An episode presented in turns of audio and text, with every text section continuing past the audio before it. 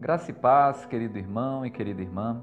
Eu sou o pastor Lucas, pastor da Igreja Metodista em Tumiritinga, e gostaria de compartilhar uma palavra de Deus com você neste tempo, neste 11 dia dos 21 dias de jejum e oração, onde nós temos aprendido do Senhor através do evangelista Marcos. A Bíblia nos diz no Evangelho de Marcos, capítulo 9, versículos 33 e 34. Chegaram então a Cafarnaum. Estando em casa, Jesus perguntou aos discípulos: Sobre o que vocês estavam discutindo no caminho? Mas eles se calaram, porque no caminho tinham discutido entre si sobre quem era o maior. É possível perceber ao longo dos evangelhos que, em algumas ocasiões, os discípulos começavam a discutir entre si sobre quem deles era o maior, o primeiro, o mais importante. Meu querido, minha querida, quantas vezes essas discussões, até os dias de hoje, tomam conta não apenas do coração dos discípulos, conforme narrado no Evangelho, mas toma conta do coração de cada um de nós, no nosso dia a dia, como servo do Senhor na Igreja de Jesus. É possível imaginar cada um dos discípulos, dos apóstolos, argumentando em causa própria. Pedro afirmando que era o maior porque era ele quem quase sempre falava primeiro. João afirmando ser o maior por ser conhecido como discípulo amado. Talvez Judas dissesse ser o maior por cuidar de uma parte tão importante, pois ele era o tesoureiro do grupo. E por aí vai. Os discípulos sabiam que esse não era um assunto adequado aos servos e servas de Deus.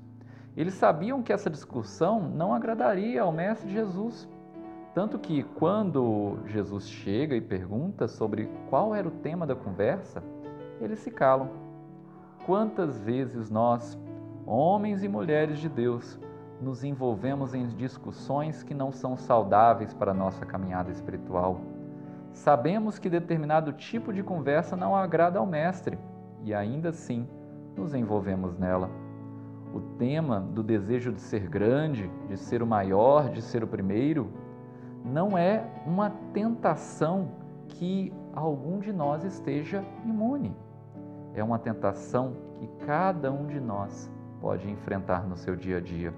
E só há um antídoto, só há uma solução, só há um remédio para vencermos essa tentação de querermos ser grandes, fazer-nos pequenos como uma criança, reconhecer nosso lugar aos pés do Mestre e afirmar a nossa total dependência da graça e da misericórdia divina. Não há limites para o que Deus pode fazer através de um coração humilde, contrito e quebrantado. Que esse período de jejum e oração encha nossos corações de humildade diante do Senhor o único que é digno da honra, glória e louvor. E não nos esqueçamos, no reino de Deus, maior é o que serve.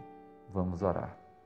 Senhor Deus, nosso Pai, eu te agradeço por tua palavra, te agradeço por esse tempo maravilhoso que temos tido na tua presença, Senhor.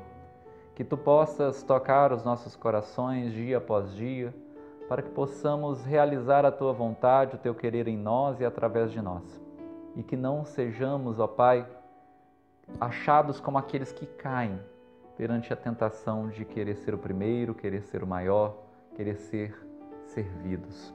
Pelo contrário, nos alegramos em ser aqueles que servem e que fazem a tua vontade. Ajuda-nos, ó Pai, a entendermos que no teu reino maior é o que serve, não apenas hoje, mas todos os dias. Amém.